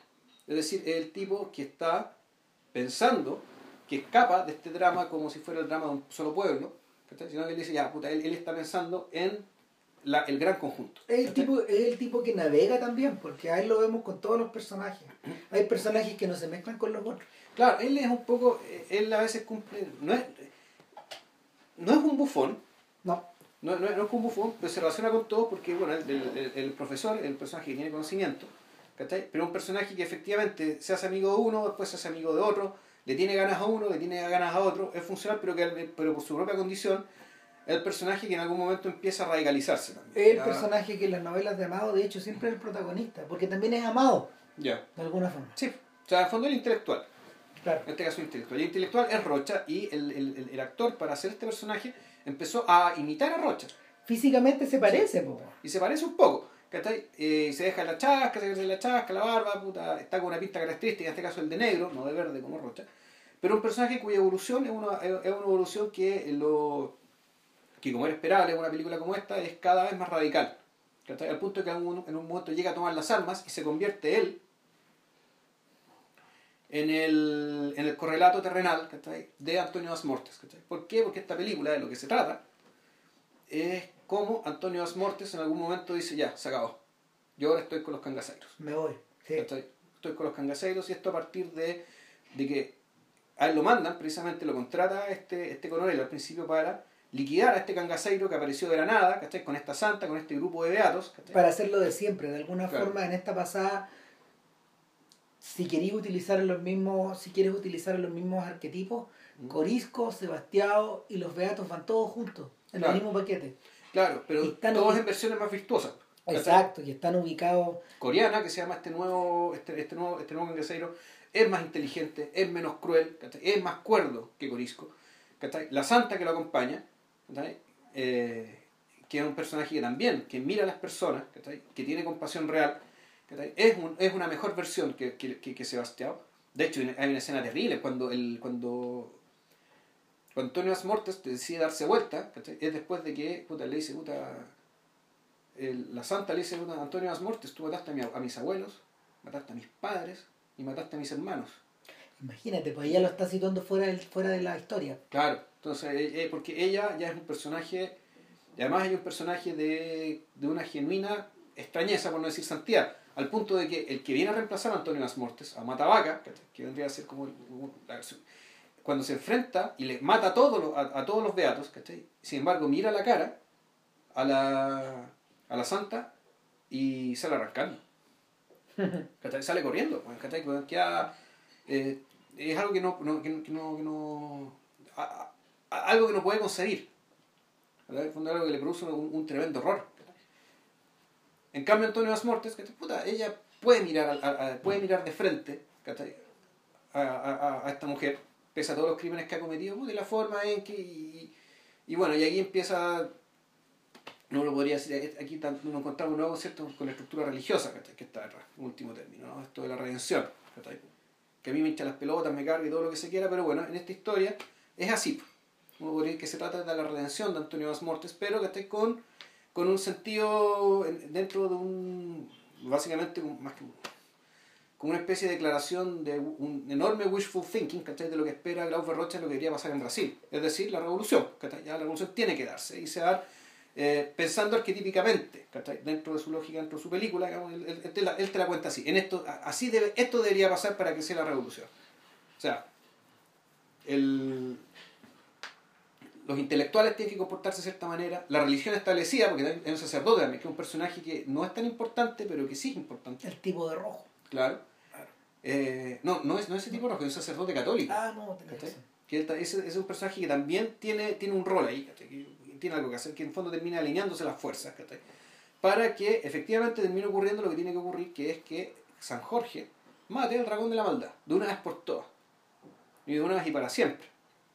Ahora, interesante es que en toda esta estructura, que es una estructura media de teatro, también mítica, pero no tan mítica como la de la primera, eh, que eh. transcurre en este pueblo, que está en este pueblo, que es un pueblo que podría estar en, el, que en términos tecnológicos, en términos de señalética, en términos de, de arquitectura, esto podría estar transcurriendo en la época de los cangaceiros, es decir, 1940 o antes. Y sin embargo, hay tomas, ¿cachai? Donde te muestran un camino con bombas, con bombas de benzina, ¿cachai? Con camiones, ¿cachai? Donde el pueblo no está en el mundo moderno, pero sí está, en, pero sí está cerca de otros lugares que sí son parte del mundo moderno. Eso es los carabineros. De Boar. Claro. cuando tú, cuando tú cuando tú te ponías a pensar en eso, claro, lo que hace, lo que, eh, o sea, en realidad no es, no, es solo los carabineros, es todo el Godard a partir de los carabineros. Una y otra vez es la intromisión de es la intromisión de personajes que son míticos, por ejemplo, o que provienen de la literatura, como en el caso de Weekend. En Weekend aparecen personajes de historia, de, de novela.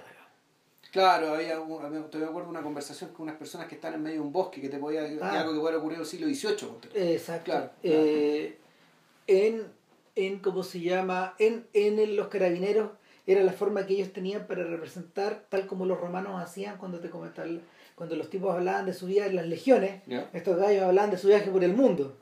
Y, como, y, mostraban cosas que en el fondo eran discordantes, pero, pero que correspondían a, que correspondían al mundo moderno. En, en Pierrot Le Fou eso está cruzado en el momento en que en el momento en que Pierrot y, eh, o sea que el mundo y Ana Karina empiezan a citar a la estrada cuando ellos empiezan a hacer cuando ellos empiezan cuando cuando ellos, cuando él imita a Zampa no pero en el fondo no para romper un no para romper una cadena sino que para contar la historia de la guerra de Vietnam. Con monitos y juguetitos y cosas así entonces eh, esa intromisión, esa intromisión de lo extraño, de lo ajeno, eso, eso viene de Godard. Y, o sea, iconográficamente viene de Godard, pero si lo queréis, lo queréis trasplantar a, a, la, a, la, ópera de tres centavos de, de, Brecht y todas esas cosas, viene de ahí también. Claro, pero es básicamente el truco para contarte algo en tono mítico, en un lugar mítico, y sin embargo decirte al mismo tiempo que esto no está recurriendo en el tiempo mítico, esto está recurriendo ahora. Ahora en el ahora, que también hay una lectura para poder entrar ahí. Claro. y, que, y que la lectura está a la vuelta de la esquina. Eh, es como el momento de ya no basta con rezar cuando la historia deviene al documental. Cuando mm. vamos subiendo los cerros y el doctor empieza, el, el, el, doctor en su activo para la ficción y parte el documental por 10 minutos. Ahora hará el doctor Francia. Claro. El doctor Francia decir lo que piensa él. Claro, claro. Y, y, llega un momento que también es súper notorio y, y quiebra. Claro, mira, tú cuando tú, tú preguntabas que si eh, estas películas en cierto sentido están están eh, están pasadas de moda, hay cosas, hay cosas, hay, parte de la película, cuando cuando matan al doctor Matos, ¿cachai? Y el doctor Matos está muerto en el desierto eh, y con la y alrededor de su cadáver están en una majamama de cuerpos, no sé si están peleando o están, están poniéndolo, ¿cachai? La, la prostituta, o sea, la, la, la ex amante de Matos, que quien lo mata, que, la ex amante del coronel, con el, con el profesor y con el cura, los tres encima del cuerpo. Entonces, esto está filmado de una manera tal que es un amasijo de cuerpos, que es una escena que, eh, que tiene como esta puta, este, este, este vitalismo medio casaveriano, que sin embargo ya ahora ya no es nuevo. Que eso entonces eso era era un activo, ¿cachai? Era algo, era algo inesperado, era algo que le que, algo que de, la, de cierto sentido salía de la pantalla. Claro, es, algo de lo que se cuelga también Antonioni, justamente el, el otro héroe de este podcast. En, en, Blow Up. no, no solo en Blow Up, sino que también en Point. Ya. Cuando llegamos a Sabrisky Point, al lugar, están todos tirando. Claro, en Blow Up me acordaba de la escena del tipo sacando fotos. Claro. Como ese, era, era, era esa cuestión, el, de la sinuosidad, el cuerpo moviéndose, o el tipo moviéndose en torno al cuerpo. Y aquí, y aquí la Rocha, puta, hace lo mismo, en el fondo sigue con la cámara para allá, para acá, mueve los rincones de estos distintos cuerpos que están todos mezclados. Y una escena que supuestamente tenía que durar mucho menos. Y él se fue dando cuenta diciendo, sigan, sigan, sigan, sigan, sigan, sigan. Pero claro, o sea, la escena funciona dentro de su lógica, pero claro, uno la ve ahora, dice, claro, esto, esto ya te época. Mm. Aquí se nota, aquí se nota el paso de los años. 50 casi. en general en estas películas las soluciones sencillas son las que son más intemporales al final. Mm. La, donde donde no, no, es que se imponga la lógica, pero sí se impone como a cierta unidad estética. Y ahí es donde Rocha trabaja bien. Y, y, donde no se parece a nada, mm. todavía. Eh, la tragedia de esto, de alguna forma, yo nunca vi Tierra en Trance. Lo que pasa es que la película que está al medio, y a mí me da la impresión de que parte de lo que pasa entre una cosa y la otra debería estar explicada ahí. Porque Tierra en Trance yo la vi, y efectivamente también es una película, pero que transcurre completamente en el presente. Y también una, una película súper alegórica, ¿cachai? Súper alegórica. Súper alegórica de lo que de la situación política de un país que en el fondo está un poco a punto de explotar. Está filmada, está filmada con ánimo carnavalesco, de alguna manera. Donde está a punto de explotar y donde de nuevo, digamos, está el está el tema de la tensión del intelectual que, que, no, que, no, que no sabe con qué armas pelear. Acá. Entonces, claro, Terra se terminaba con un tipo con que era como el alter ego del intelectual que terminaba con una pistola. Uh Un poco como, como ya no basta con rezar. Pero no recuerdo más, igual lo vimos hace la regalada de tiempo cuando, cuando se hizo esta retrospectiva. Bueno, el, es impresionante ver cómo en el fondo esto se le desarma a Rocha y en los años de la dictadura de, de alguna forma queda en pelota y no imposibilitado de seguir filmando. Él es una de las víctimas del 68 en ese sentido, o de esta, de, este, de esta revolución que se produce ahí. Revierta distintas fórmulas, digamos, pero Rocha muere joven eh, a principios de los 80, eh, eh, con una, 42 años. Claro, con, mm. una, con, una, con una filmografía completamente en crisis. No. No, no, no, no, hay solución. Rocha no encuentra la solución que Godard encuentra para poder volver a entrar al cine, por ejemplo. Para, poder, para poder continuar cuestionándose o para poder encontrar nuevas temáticas. De hecho, Rocha muere en un momento en que la cinta importante brasileña es Pichote. Mm. Y, y, es una peli que, y Pichote, eh, aunque elaborada por un argentino afincado en Brasil, eh, y aunque un chileno. Claro, con un guion de un chileno y, y un, un, tipo que en el fondo proviene de la aristocracia brasileña, filmando, filmando las favelas. ¿Ya? ¿Quién? no, pues Babenco, en el fondo, que él, se movía en el mundo aristocrático brasileño. Ah, chuta, ya. ¿Cachai? o sea, era, hijo un millonario. Entonces, eh, Babenco, eh, esta, Babenco eh, se planta en un escenario de crítica social eh, a todos estos fallecidos. murió hace poco, sí. sí eh, se planta en un escenario de crítica social que es igual de puntudo probablemente, es igual de extremo, igual de brutal, eh, pero su, sus fuerzas motrices y, su, y sus materiales son completamente distintos. Sí. Completamente distintos. Babenco, Babenco hereda cosas del cine americano, Babenco hereda cosas del neorealismo o de la nueva ola, pero la refunde, la refunde junto a, a, cierto espíritu también de cinta infantil, por ejemplo, o a la huella también de Leonardo Fabio, mm, porque se nota claramente que, vio, niño solo, y, que vio las otras también. Entonces, entonces eh, eh, es otro tipo de cineasta, es otro Brasil, de hecho. Es el Brasil de, de, los comienzos de Figueiredo, es el Brasil que, que ya está que ya está entrando en la democracia en el fondo. no todavía, pero rumbo hacia allá. Para la normalización. Pues. Claro. Pero al principio de los 80, claro, cuando está, es del 84 o Pichote es del 82. No, el Pichote es del año 81. 81, ya. Ah, por ahí. Harto también había discurrido el cine brasileño antes, digamos, hay mm. unos huecos ahí que uno no entiende. Pero, uno sabe poco, claro. Claro, pero, pero eso. Mm. Y, y el otro gran cineasta que es Eduardo Cutiño es otra cosa. Bueno, yo vi Edificio Master en YouTube y vayan a verla ahora. No, en serio. no, Cutiño, Cutiño es uno de los cineastas grandes de Latinoamérica. Y, este es un gallo que tiene una obra larga. Y, y, yo diría que solucionó mejor esta, esta cosa, esta, esta, esta, esta, esta, no sé, esta pulsión para mantenerte vigente. Mm. ¿Cachai? No, yo no sé cómo habrían podido ser las películas de Rocha, digamos, de, de un Rocha viejo. No. Pero, ¿quién sabe? ¿Quién sabe? ¿Cómo sabe? Eh, lo que sí sé, ponte tú, es que aunque no se parecen en nada, eh, Hou Xiaoshen, eh, en su interés por volver a contar la historia, de un, por, por, imaginarse la historia de un país para poder crear una cinematografía, al final una cinematografía que fuera propia y que no dependiera de la China continental. Eh, Hou tiene películas que son, en algún momento este eh, adopta películas con arquetipos con arquetipos teatrales y, con personajes históricos. El, el The Puppet Master, el, el, maestro de las marionetas, es un que trabaja de esa manera, pero... Pero no, es otra cosa. Es otro lenguaje. Es otro lenguaje, sí. E, estas películas más bien yo las podría comparar con lo, las cosas, lo que está haciendo Glover Rocha. En el fondo, uno podría decir que es como, es como un Usha, su Usha pensado políticamente, pues tú como héroe. Héroe es un Usha, pero pensado desde la derecha, este más que la derecha, pensado desde el oficialismo. Desde la, la China que tiene que convencer a los chinos de otras partes que les conviene y que lo mejor que les puede pasar es, la gran unidad china. Es ser absorbido. Y, convertir, y convertir por lo tanto a China no solamente en una república, en la República Popular China, sino que en una especie de presencia cínica con ese, de no de cinismo, sino de, de, de, la versión china, porque eh, hay una fuerza histórica que está apuntando. Una sino presencia.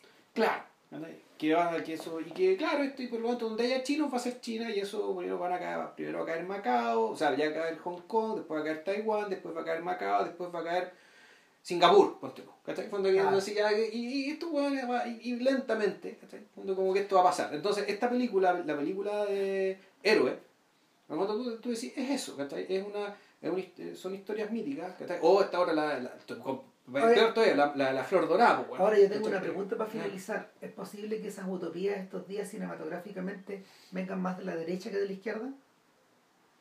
Eh, yo tengo la sensación de que sí. Es que ¿quién está en el poder de la izquierda en este momento? Si en el fondo tú esas películas... Eh, el, bueno, el caso de Rocha, y esa otra gran gracia que por, por la cual era tan admirado, era que eh, se, se, notaba que estas películas eran hechas no con gran presupuesto ni con mucha plata. No, Se hacía, pero con... No, pues estos, estos carnavales... Esto era, el, el, fondo de lo que había en la cámara y lo que mostraba la cámara era entusiasmo. El entusiasmo de Rocha, el entusiasmo de toda la gente, ¿cachai? Que seguía y se embarcaba bueno, en las películas con este energúmeno. Antes que se me olvide, antes que se me olvide, eh, esto también hay que, hay que situarlo en un ámbito de reacción contra eh, Orfeo Negro. Orfeo Negro también es una película de podcast. Es una película que a su manera también es brillante. Pero ¿qué hizo Marcel Camus? Lo que hizo fue agarrar el mito de Orfeo y subsumirlo en el mundo del carnaval. Eh, y en toda su película, y, ahí hay una, y ahí hay, ¿cómo se llama? Una, hay una tremenda, hay un, hay un tremendo peñasco que se, que se pone entre el, entre el espectador y la, y, y, la, y la pantalla, y es que en el fondo tenéis dos caminos uno observarlo en modo crítico, que, que, la lectura da para eso, eh, porque en el fondo lo que tú, lo que tú miras es, este mito, este, este mito, este mito greco-romano eh, abrazando al otro, abrazando a, los otros mitos brasileños, eh, pero también podéis ver el álbum de Monitos Coloridos. O sea, sobre todo porque también está la seducción de los maestros de Bossa Que están todos. Todos los genios jóvenes están brillando ahí. O sea, porque había plata, porque había producción, porque, porque estaba lo que no tenía Rocha. No, claro, y aparte que, y por eso está interesante que Rocha, la música que ha escogido para hacer su mito es guitarra pelada. ¿Cachai? Cantada con, no necesariamente con desgarro, pero con todo lo contrario a esta cuestión media cadenciosa, media seductora, ¿cachai? Que tiene el bossa nova. que, a mí personalmente me hincha las pelotas seguramente. Hay gente que le gusta, digamos, lo respeto, no, no, claro. pero, pero... Es que, es que yo, lo, yo, lo, yo lo leo al revés. Para mí, para mí el bossa nova tiene menos de brasileño que, que lo que entronca con la... A lo mejor hay gente... Con Machine, que decís tú, que claro. no, que, con, que, entronca con Gershwin, con, con los clásicos del estándar eh, americano En el fondo, eh, y, por eso, y por eso no es, no es disonante cuando tú escuchas a, Sinatra con Jovin.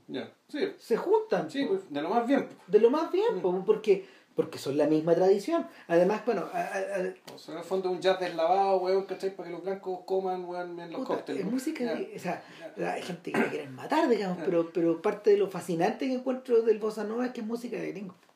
Sí, porque música de gringo. Y para cócteles, para comer, para comer No, no, pero e, e, ese es Vilche, ese no soy yo, a mí me gusta. y porque yo lo pongo con onda, pues, bueno, bueno, eso sería, eh, después de eh, Ve, vean las películas, están conseguibles ambas. Y, hay más películas, hay más películas de Rocha dando vueltas. el problema rato es el subtitulado, pero. pero yo Barravento la recomiendo mucho. en, la raja. En la raja. Y Terren Trance yo la vería para complementar un poco la visión de estas dos. Yo diría que es una de las.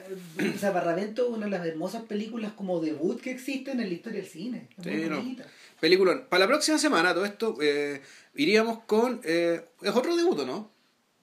Es un debut, ¿no? El, vamos, vamos a ver con una, una, película de gratificación australiana, a ver si que la adivinan, música de Ava, a ver si que adivinan, bueno, sí, vamos a ver, eh, eh, ¿cómo se llama? La boda de Muriel. Eso. De P.J. Hogan. Es, la, es la estrategia de para hablar un poco de este sujeto que es bien particular. Sí, pero mira, hay, hay que hay que ordenarse ahí, porque hay, ¿qué nos queda? Están las películas americanas de él, que la, la voz de mi mejor amigo, está la del Peter Pan. A mí me gusta Peter Pan. Yo la quiero ver, que está, está más en Netflix. Y además, ojo, él hizo, volvió a Australia, filmó una película llamada Mental. Sí, esa no la he visto. Y yo ya la bajé. Ah, pero hace las tres y tener la vista cuando hagamos el podcast él. Pero el, el, igual el, el, eje es la voz de Muriel como película de gratificación. nos vemos. Que estén bien. Chao, chao.